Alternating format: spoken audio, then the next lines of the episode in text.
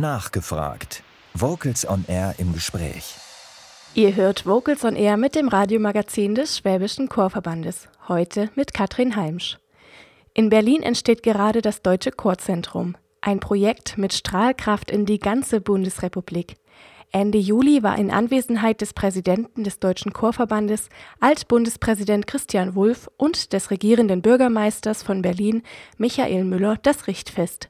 Dabei wurde traditionell der letzte Nagel in den Dachstuhl des Gebäudes in Neukölln eingeschlagen.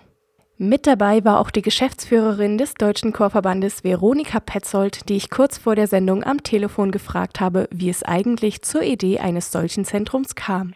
Na, die Aufgabe, die ist äh, ziemlich lang schon gestellt gewesen, nämlich mit dem Umzug des Deutschen äh, Chorverbandes von Köln nach Berlin war ja äh, sozusagen die Aufgabe unseres Hauses. Dort hatten wir ja eine Geschäftsstelle, also ein kleines Gebäude im Eigentum sozusagen als Geschäftsstelle und äh, es war von da an schon der Auftrag, äh, dann auch perspektivisch in Berlin nach einer festen Bleibe zu suchen für den Deutschen Chorverband.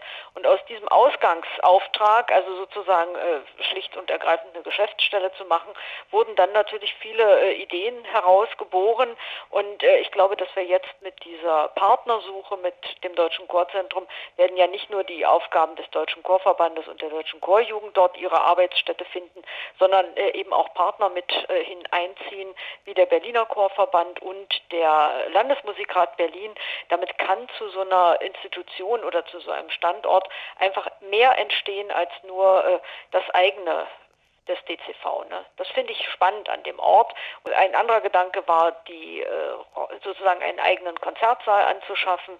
Aber äh, bei nüchternem Nachdenken ist klar, dass wir als Deutscher Chorverband nicht die Aufgabe haben, in Berlin eine neue Konzertstätte zu betreiben, sondern äh, die richtigen Partner zu suchen. So sind wir jetzt in die Nachbarschaft zum Heimathafen gegangen. Dort ist der Saal, den wir für unsere Bedürfnisse jederzeit nutzen können. Aber wir brauchen das nicht alles selber vorzuhalten. Frau Petzold, unter dem Dach des Deutschen Chorzentrums findet nicht nur der Deutsche Chorverband eine neue Heimat, sondern auch andere Partner. Wer wird alles im Haus sein? Es ziehen mit ein natürlich äh, der Landesverband, also der Chorverband Berlin, äh, weil auch jetzt wir ja schon seit äh, der Umzug nach Berlin erfolgt ist, immer in engster Nachbarschaft gearbeitet haben. Und auch hier im äh, IG Metallgebäude in Berlin arbeiten wir ja, wenn auch auf zwei Etagen, aber sehr eng miteinander. Dazu kommt als neuer Nutzer eben der Landesmusikrat Berlin, sodass wir für die Amateurmusik in Berlin, also wirklich auch auf das Land Berlin bezogen, einen Arbeitskontext herstellen, der völlig neu ist äh, und die stärksten Player dieser, äh, an dieser Front äh, für die Amateurmusik werden mit unter das Dach des Deutschen Chorzentrums ziehen. Das Deutsche Chorzentrum ist ein Großprojekt. Dazu braucht man Partner und Geldgeber. Wie stemmt man ein solches Projekt und wer war alles beteiligt? Unsere Partner und äh, Förderer sind äh, diejenigen, die natürlich äh, auch die Jahr, jahrelangen Partner des Deutschen Chorverbandes waren. Zuallererst die Bundesbeauftragte für Kultur und Medien. Äh, hierüber kommt der größte Teil der Finanzierung aus Bundesmitteln äh, auf Beschluss des Deutschen Bundestages. Das hängt natürlich eng damit zusammen, dass alle unsere Veranstaltungsformate als Deutscher Chorverband kontinuierlich aus Bundesmitteln mitfinanziert werden. Das ist ja auch unsere Aufgabe. Egal, ob wir in Veranstaltungsstätten wie Dortmund oder Hannover oder Leipzig oder so auftauchen. Der Bund ist, solange äh, wir Projekte machen, immer an unserer Seite gewesen. Darum ist das auch folgerichtig, dass er der größte Geldgeber für das Deutsche Chorzentrum ist, was ja auch einen nationalen Auftrag bekommt, nämlich die erste Adresse fürs Chorsingen in Deutschland zu sein. Das zweite als Förderer ist natürlich das Land Berlin in Gestalt der Lotto Stiftung des Landes. Äh, die übernehmen gezielt sozusagen die Partnerschaft oder Kofinanzierung für die beiden Teilflächen der genannten Landeseinrichtungen, also des Landesmusikrates Berlin und des Chorverbandes Berlin. Und es gibt einen dritten Partner für die Großfinanzierung, das ist äh, natürlich die Jugendverwaltung im Land Berlin, die den Anteil äh, des, äh, der Kita-Finanzierung übernimmt. Äh, also das hatten wir noch nicht erwähnt. In dem Gebäude des Deutschen Chorverbandes wird es eine musikbetonte Kita geben und das finden wir, was sozusagen die Realitäten anbelangt. Nachwuchsarbeit ist immer wichtig und wenn der schon im eigenen Hause singt, äh, dann gucke ich ganz positiv nach vorn. Von der Idee zum Zentrum. Über die Grundsteinlegung zum Richtfest bis zur Fertigstellung war es bis heute ein langer Weg. Welche Bedeutung kann oder soll das Deutsche Chorzentrum nach außen strahlen?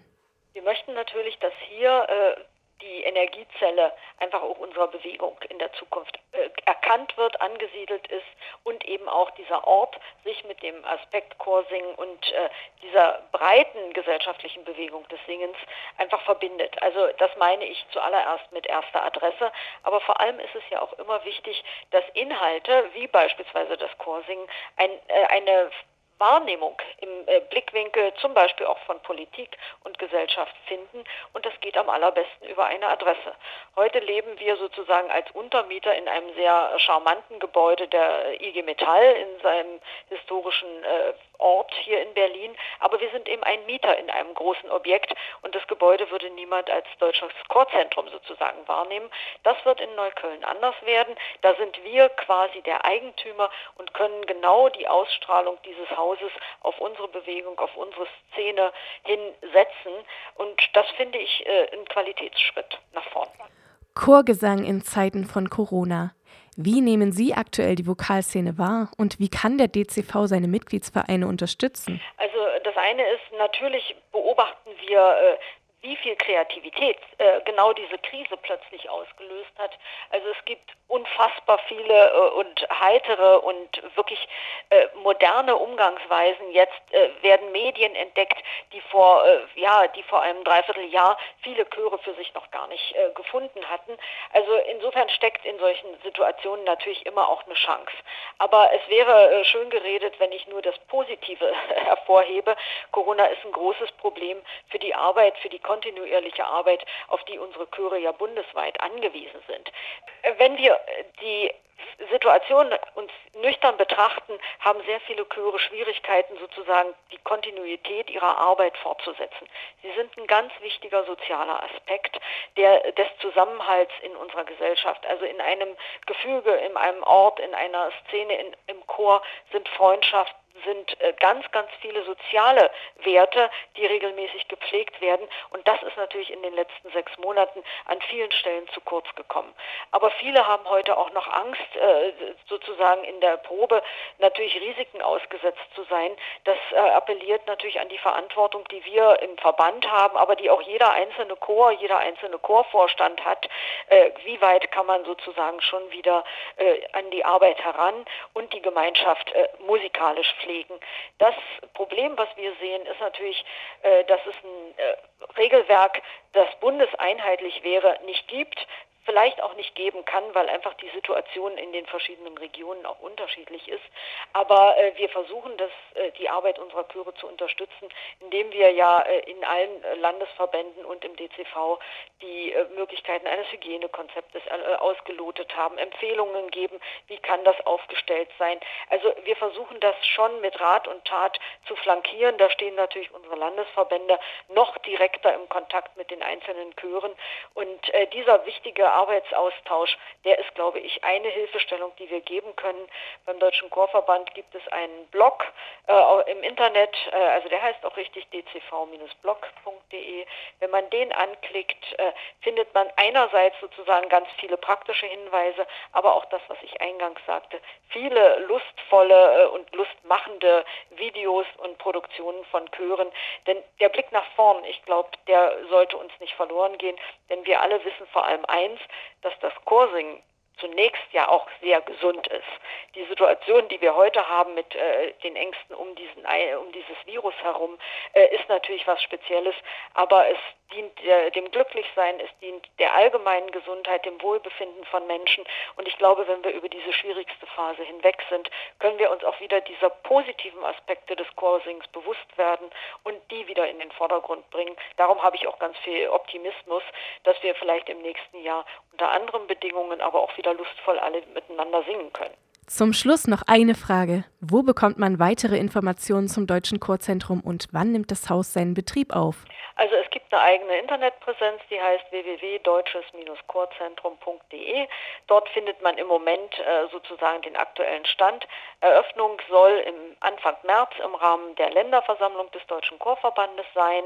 Äh, und danach werden wir aus dieser Energiezelle regelmäßig funken und vor allem äh, natürlich entstehen dort die Dinge, die alle unsere Mitglieder jeden Monat im Briefkasten haben. Also wir werden dort in Zukunft unsere Chorzeit produzieren. Wir werden von dort aus unsere Projekte äh, natürlich in die Welt äh, tragen.